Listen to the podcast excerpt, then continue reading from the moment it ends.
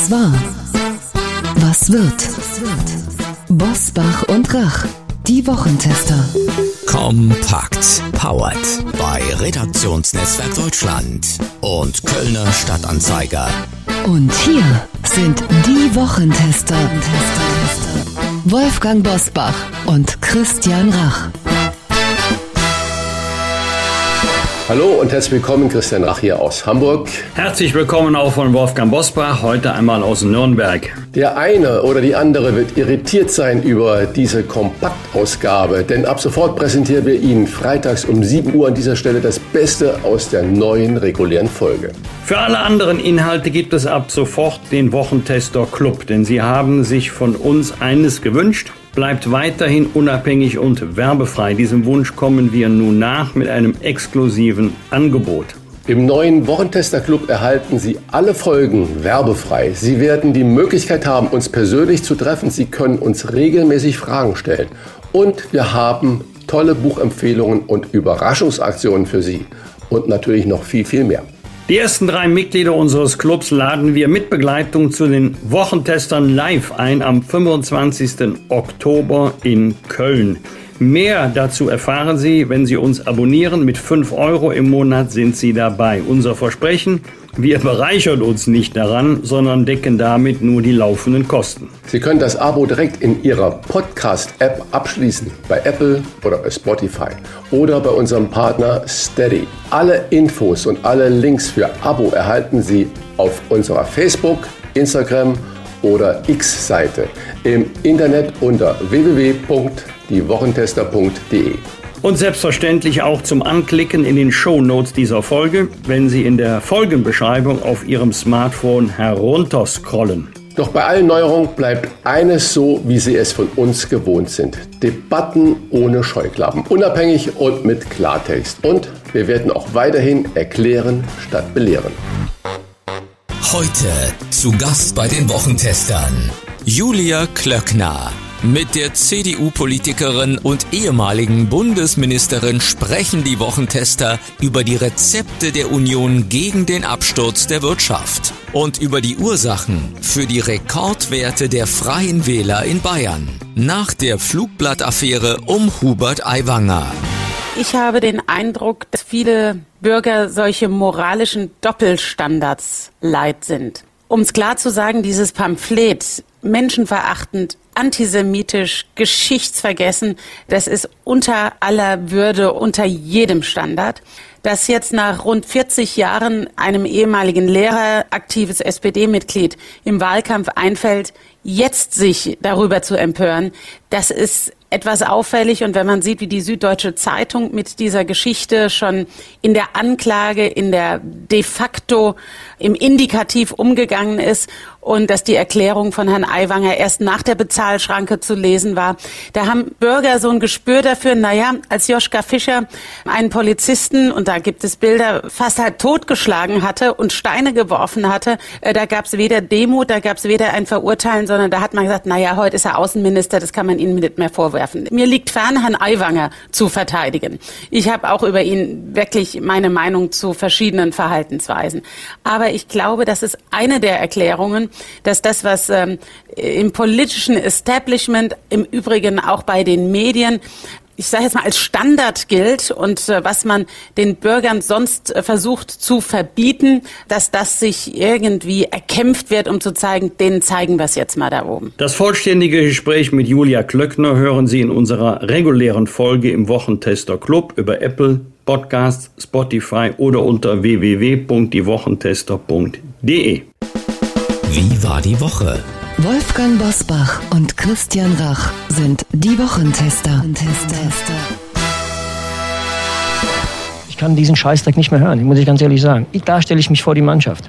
Also ich weiß nicht, wo die, wo, wo die überhaupt das Recht nehmen, sowas zu sagen. Kann ich, verstehe ich nicht, muss ich ganz ehrlich sagen. Also die Frage war von Gerd Delling, dass es ein Tiefpunkt war. Ich muss ihn Nein, auch diese Geschichte mit der, mit der, mit der Unterhaltung, äh, die, die, die Samstagabend, dann soll er doch Samstagabend Unterhaltung machen und kein Sport, kein Fußball. Er meint- da soll er wetten, dass man soll den Gottschalk ablösen, wenn das, mit das Liebe ist, ich kann jetzt nicht verstehen, warum die Schärfe reinkommt. Warum Die Scheibe ich, bringt ihr doch rein. Müssen wir uns denn alles gefallen lassen? ja, ich habe doch keine Schärfe jetzt da Ja, reingebracht. du ganz nicht. Du sitzt hier locker bequem hier auf deinem Stuhl, hast drei Weizenbier getrunken und bist schön locker.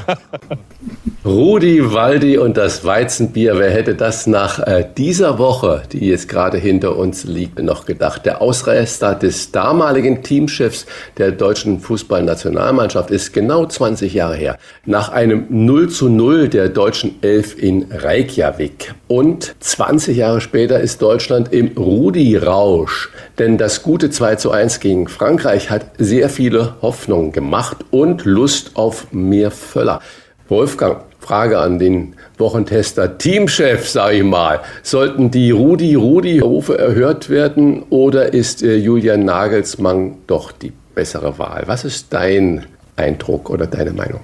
Also Rudi Völler war nicht nur ein ausgesprochen erfolgreicher Spieler, Torjäger, er ist auch ein Sympathieträger. Es gab ja nur ganz wenige DFB-Bundestrainer, die bei der Bevölkerung, bei den Fans so gut angekommen sind wie Rudi Völler und dennoch, er hat ja selber gesagt, er macht das jetzt nur übergangsweise. Ich selber habe übrigens das Spiel gegen Frankreich gar nicht gesehen. Ich habe das Spiel gegen Japan gesehen. Das hat mir erstmal gereicht.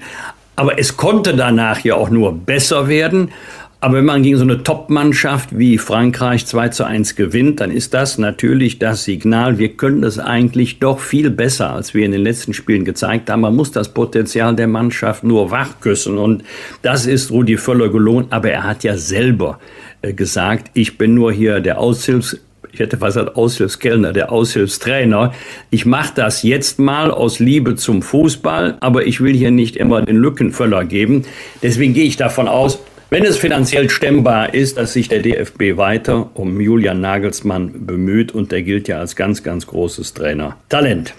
Umfrage tief für die hessische SPD-Spitzenkandidatin Bundesinnenministerin Nancy Faeser und Umfrage hoch für NRW-Ministerpräsident Hendrik Wüst. Im aktuellen Bild-Politiker-Ranking schließt der NRW-Landeschef auf den beliebtesten deutschen Politiker Boris Pistorius auf. Christian, Fragen an dich. Du bist ein neutraler Hamburger, das Wüstwunder in NRW. Wie erklärst du dir das?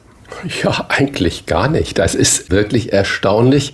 Ich würde sogar die Theorie mal aufstellen, wenn Hendrik Wüst äh, irgendwo in Thüringen äh, rumläuft oder auch in Hamburg in der Innenstadt, äh, man würde ihn nicht erkennen. Also er hat in NRW ja doch nach Armin Laschet da, jetzt sage ich auch mal wieder ein schweres Wort, eine Zeitenwende irgendwie geschaffen und äh, hat es äh, geschafft, dort äh, die Nummer eins im Land zu sein, ganz klar und das äh, bevölkerungsreichste Bundesland scheinbar gut zu führen. Äh, aber ich glaube, bundespolitisch als Gesicht, als handelnde Person ist er noch nicht so präsent. Ja, warum? Er ist, glaube ich, äh, seriös. Er ist kein Polterhannes. Er haut nicht permanent auf den Tisch und krakeelt äh, darum, sondern er macht, glaube ich, zuerst bei euch im Bundesland eine gute Arbeit. Er arrangiert sich sehr gut mit den Grünen. Äh, wir haben ja auch einen grünen Ministerpräsident Kretschmann in, in Baden-Württemberg, der ja auch mit der CDU umgekehrt herum äh, lautlos äh, regiert. Und ich glaube, dass das die Menschen lieben, wenn sich jemand für das Land, für sein Bundesland einsetzt und dafür geht. Ich warne immer davor, man hat das ja oft gesehen, dass viele Kandidaten gerade aus dem kleinsten Flächenland, dem Saarland, nach guten Wahlergebnissen sich sofort für Bundesebene berufen gefühlt haben. Das geht meistens schief. Also ich glaube, ähm, dass der Wüst erstmal da einen richtig guten Job macht und dass das äh, natürlich die Umfragewerte beflügelt. Er ist wohl nicht ein Schaumschläger, der alles großmundig verkündet, sondern der eher handelt. Aber ich bin an Wüsten nicht nahe genug dran und kann es mir so richtig nicht erklären, muss ich sagen. Aber Frage an dich, lieber Wolfgang, weil du natürlich die NRW-CDU aus dem FF kennst. In der bundesweiten Präsenz, ich habe es gerade schon gesagt, spielt ja Wüst gar keine große Rolle. Also ich glaube nicht, dass er überall immer und sofort erkannt wird. Da bist du, glaube ich, ganz weit vorne damit. Auch in den Medien sieht man ihn nicht so oft. Was glaubst du denn als CDU-Insider? Was macht ihn denn so beliebt? Das ist ein ganzes Bündel von Gründen. Einige hast du ja schon zutreffend genannt. Was ähm, mir sehr sympathisch ist, äh, Hendrik Wüst geht auch oft raus aus der Staatskanzlei hin zu den Menschen. Und äh, der macht da immer bella figura, hat ein gutes Auftreten, nicht aufdringlich oder laut, sondern eher zurückhaltend, aber sehr sympathisch. Er kann nicht nur gut reden, er kann auch gut zuhören. Das ist ganz wichtig für alle, die politische Arbeit machen. Er findet oft auch bei verschiedenen Gelegenheiten die richtigen Worte und ganz entscheidend ist, dass er unaufgeregt das Land regiert. Ich kann glaubhaft versichern, dass es bei nicht wenigen politischen Themen in der NRW schwarz-grünen Landesregierung knirscht. Aber die diskutieren das nicht öffentlich, die treten nicht öffentlich gegeneinander an, sondern wenn es einmal Unstimmigkeiten gibt, dann wird das intern besprochen und dann versucht man das Problem zu lösen, indem man nicht den untauglichen Versuch übernimmt, den Koalitionspartnern über den Tisch zu ziehen. Man muss genau wissen in einer Koalition, was kann ich dem anderen zumuten und was nicht. Und das wird von Hendrik Wüst augenscheinlich gut moderiert und das wird von den Wählerinnen und Wählern honoriert. Freie Wähler-Chef Hubert Aiwanger hat der Flugplatzskandal sprichwörtlich beflügelt. Füge hinzu, das wird die Süddeutsche Zeitung nicht gewollt haben. Seine Freien Wähler liegen in einer aktuellen BR-Umfrage vier Wochen vor der bayerischen Landtagswahl bei 17 Prozent. Das ist ein neuer Rekordwert. Die CSU verliert demoskopisch und liegt nur noch bei etwa 36 Prozent. Christian, wie erklärst du dir diesen Höhenflug der Freien Wähler trotz dieser nun wirklich unappetitlichen Affäre?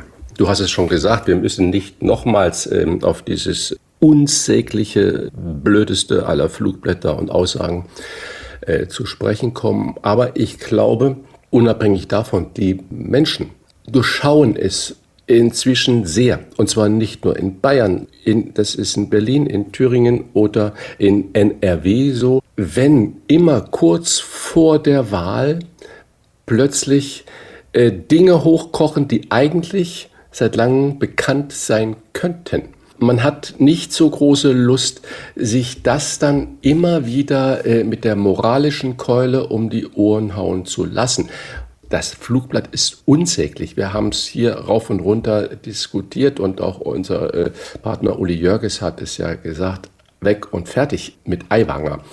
Aber ich glaube, die Menschen haben nicht mehr das Gefühl, dass sie durch solche Meldungen schockiert sind und dass das dann zum Handel geht, sondern sie haben eher das Gefühl, dass man ihnen nicht immer den moralischen Spiegel vorhalten sollte oder muss und stärken dann umso mehr denjenigen, den sie da für Unrecht oder für nicht rechtens angeklagt halten. An das Beispiel Rammstein die Welle der Empörung, die vor allen Dingen auch in den Medien natürlich geschürt wurde über äh, dieses äh, Verhalten des äh, Rammstein-Sängers Lindemann, ist sofort weg, als dann jedes Gericht gesagt hat, es gibt keine, oder die Staatsanwaltschaften, keine äh, nachvollziehbaren oder justiziablen Vorgänge, die wir wirklich vor Gericht vorbringen können und die Aufsicht auf ähm, Erfolg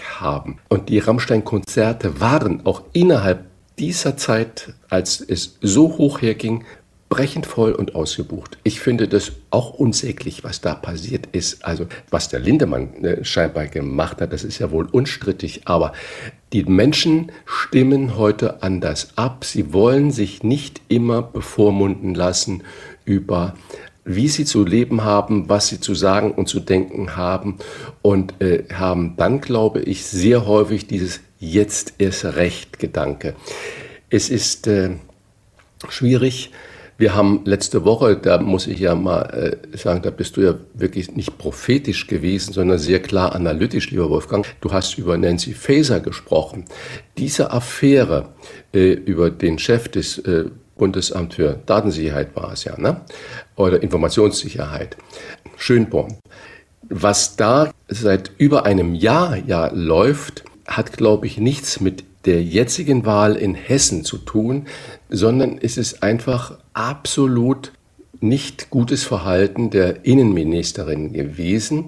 Und wenn man sieht, dass erst jetzt, wir haben vor über einer Woche darüber gesprochen, ernsthafte, seriöse Berichterstattung darüber gibt, dann äh, wird da oft meines Erachtens mit zweierlei Maß gemessen. Aber äh, so richtig erklären kann ich das nicht, was Aiwanger angeht und was die Freie Wähler in Bayern angehen. Das sollen äh, Soziologen oder Parteienforscher uns mal bitte schön haarklein äh, gerne auch bei uns in einem Gespräch mal servieren und das mal herausfiltern. Was glaubst du denn, was da passiert? Also ich glaube, dass es ähm, nicht nur, aber insbesondere drei Dinge sind, die zu dieser Entwicklung, zunächst mal demoskopischen Entwicklung, geführt haben. Ob sich diese Entwicklung am Wahltag verfestigt, am 8. Oktober, das wissen wir ja noch nicht. Erstens, der Sachverhalt selber hat im Laufe der Zeit überhaupt keine Rolle mehr gespielt. Also für mich ist es nicht egal, ob dieses antisemitische Machwerk von Hubert Aiwanger stammt oder seinem älteren Bruder. Ich würde schon gerne wissen, wer hat das denn verfasst. Also die Urheberschaft des älteren Bruders einfach zu übertragen auf Hubert Aiwanger, das ist ein bisschen sehr schlicht. Die Frage, wie kamen denn die Flugblätter in seine Schultasche, ist relevant und hat er auch zu meiner Überzeugung nicht überzeugend beantworten können, diese Frage. Hat er sie eingesammelt oder wollte er sie verteilen? Der zweite Punkt ist, so kurz vor der Landtagswahl in Bayern, nach über drei Jahrzehnten, da bekommen auch äh, andere, die nicht irgendwie parteipolitisch gebunden sind, das Gefühl, äh, wieso hat der Lehrer, äh, der das über Jahrzehnte aufbewahrt hat, sich eigentlich nicht früher gemeldet? Hubert Aiwanger ist seit vielen, vielen Jahren Politiker, er ist seit einigen Jahren Staatsminister, Wirtschaftsminister in Bayern, da war da eigentlich Zeit genug. Also da wurde offensichtlich das Pulver trocken gehalten. Dann ging man zur Süddeutschen Zeitung, weil man natürlich wusste, das sind dankbare Abnehmer. Und das ist in einer Weise manipulativ, dass vielen Leuten das nicht geschmeckt hat, unabhängig jetzt vom Sachverhalt selber. Und der dritte Punkt ist, wenn sich alle auf einen stürzen, das habe ich schon mehr als einmal erlebt, dann gibt es so eine Gegenbewegung, die sagt, nee, das ist aber jetzt ein bisschen sehr viel. Wieso ist eigentlich über andere Anführungszeichen Jugendsünden, also für mich ist das Flugblatt keine Jugendsünde. Aber ich nehme diesen Begriff jetzt einmal, weil er eingebürgert ist. Warum wird eigentlich über die Jugendsünden anderen gar nicht gesprochen? Und wenn allenfalls mit einer kleinen Randnotiz. Das galt für den ähm, ehemaligen Straßenkämpfer Joschka Fischer. Das war später äh, einer der beliebtesten Politiker in der Republik als Außenminister in der Regierung Schröder-Fischer. Oder denken wir an die pädophilen Anwandlungen die vor langen, langen Jahren Daniel Cohn-Bendit äh, gehabt hat.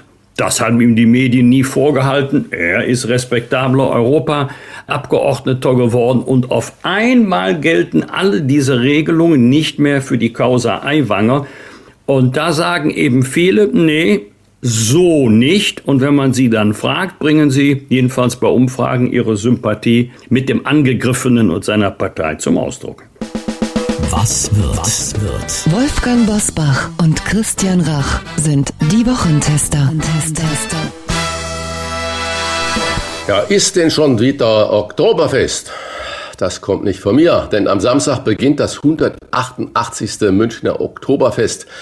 Und es geht diesmal sogar bis zum Oktober, bis zum 3. Oktober wird auf der Münchner Wiesen geschunkelt und gefeiert. Und wir haben uns hier an dieser Stelle jedes Jahr darüber unterhalten mit der Erkenntnis, dass ich eher äh, da nicht so viel mit anfangen kann.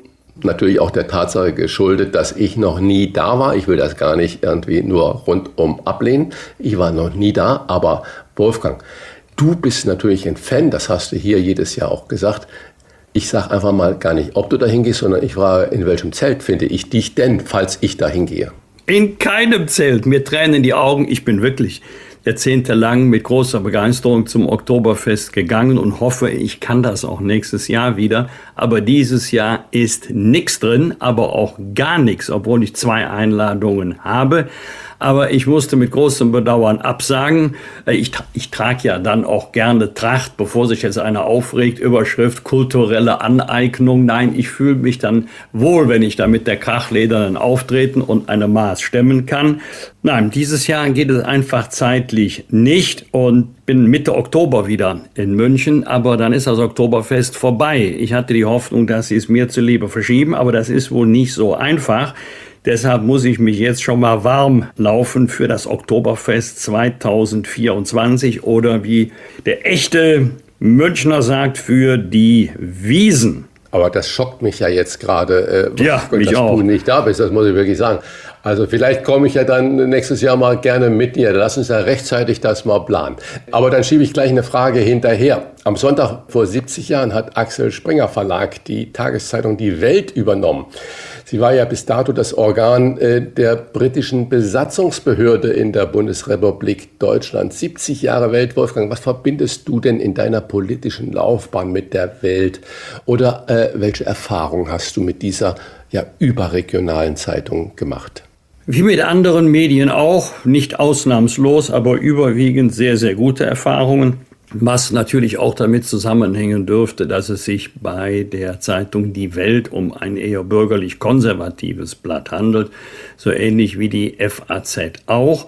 Und vor allen Dingen bei den Journalistinnen und Journalisten, mit denen ich gesprochen hatte oder die mit mir, je nach Betrachtung, hatte ich immer das Gefühl, die interessieren sich wirklich für den Sachverhalt, die suchen auch das Gespräch und die suchen nicht nur ein Stichwort oder ein Zitat, was dann noch zu einem Artikel passt, der im Grunde schon fertig ist. Dieses Gefühl hatte ich bei der Welt nie.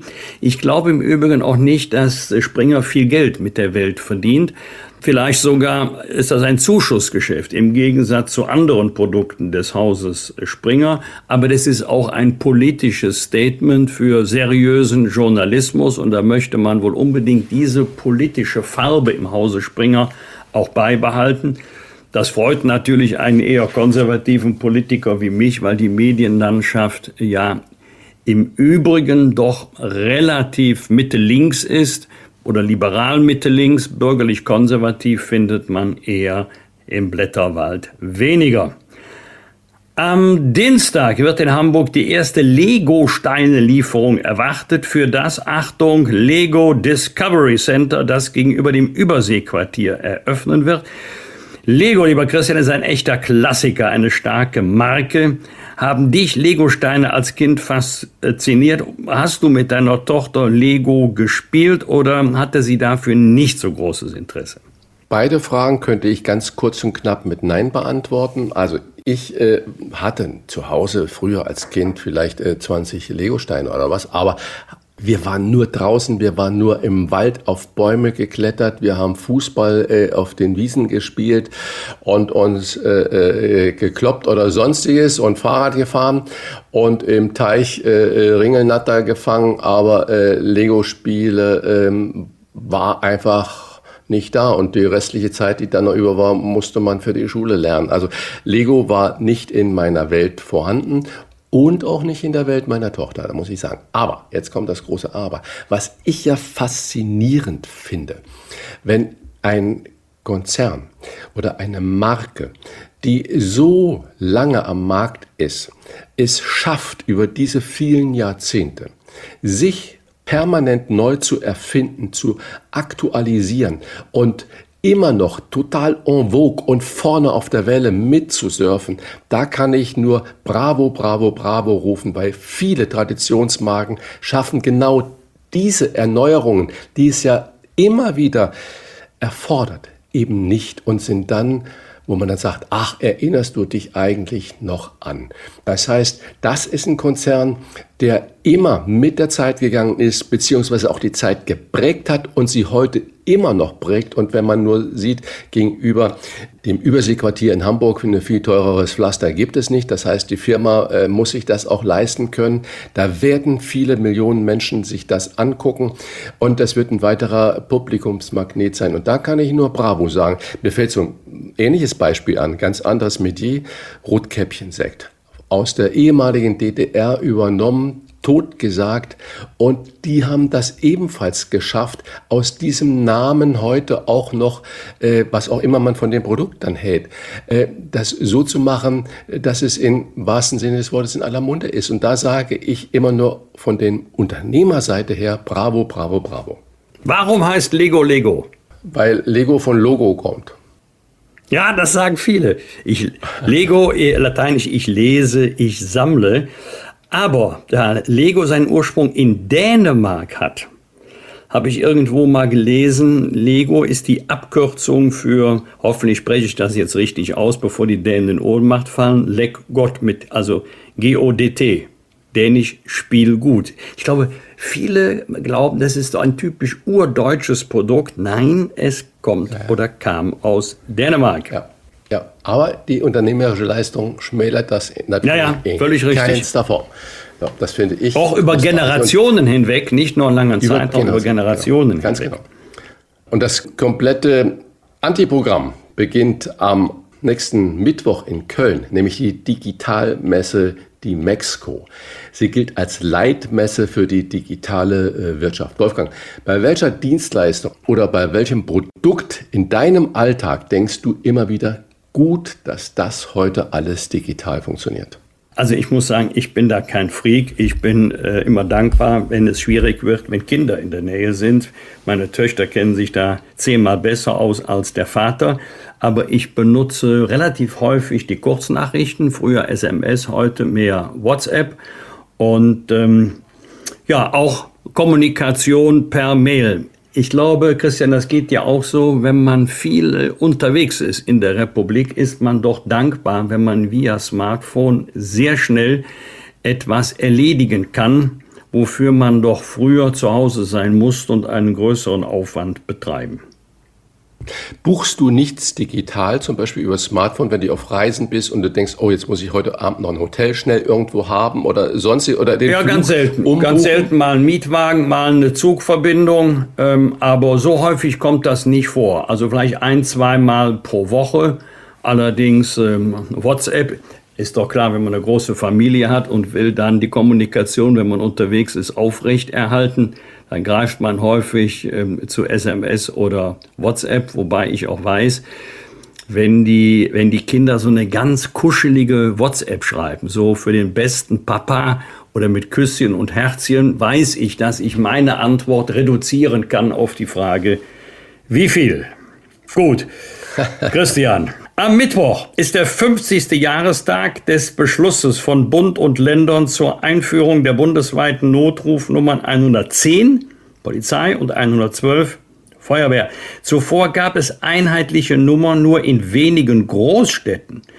Bis die 110 und die 112 flächendeckend verfügbar waren, dauerte es noch einige Jahre. Christian, hast du schon mal die 110 und die 112 gewählt? Vielleicht, weil man versucht hatte, dir Rezepte zu klauen?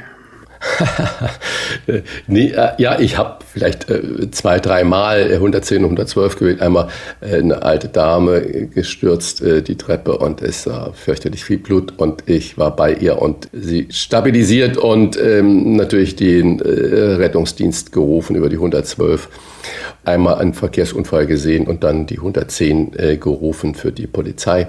Ich finde das großartig, dass äh, diese Rufnummern auch europaweit heute ja einheitlich sind und dass du, egal ob in Spanien, Italien oder in Frankreich, diese gleichen Nummern wählen kannst. Das ist also großartig.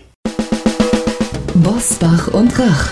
Im Internet diewochentester.de das waren die Wochentester kompakt mit Unterstützung vom Kölner Stadtanzeiger und dem Redaktionsnetzwerk Deutschland. Wenn Sie Kritik, Lob oder einfach nur eine Anregung für unseren Podcast haben, schreiben Sie uns auf unserer Internet- und auf unserer Facebook-Seite. Fragen gerne per Mail an kontakt@diewochentester.de. Und wenn Sie uns auf einer der Podcast-Plattformen abonnieren und liken, freuen wir uns ganz besonders. Die neue reguläre Folge hören Sie im Wochentester Club über Apple Podcasts, Spotify oder unter www.diewochentester.de. Danke für Ihre Zeit. Was war? Was wird? Wolfgang Bosbach und Christian Rach sind die Wochentester.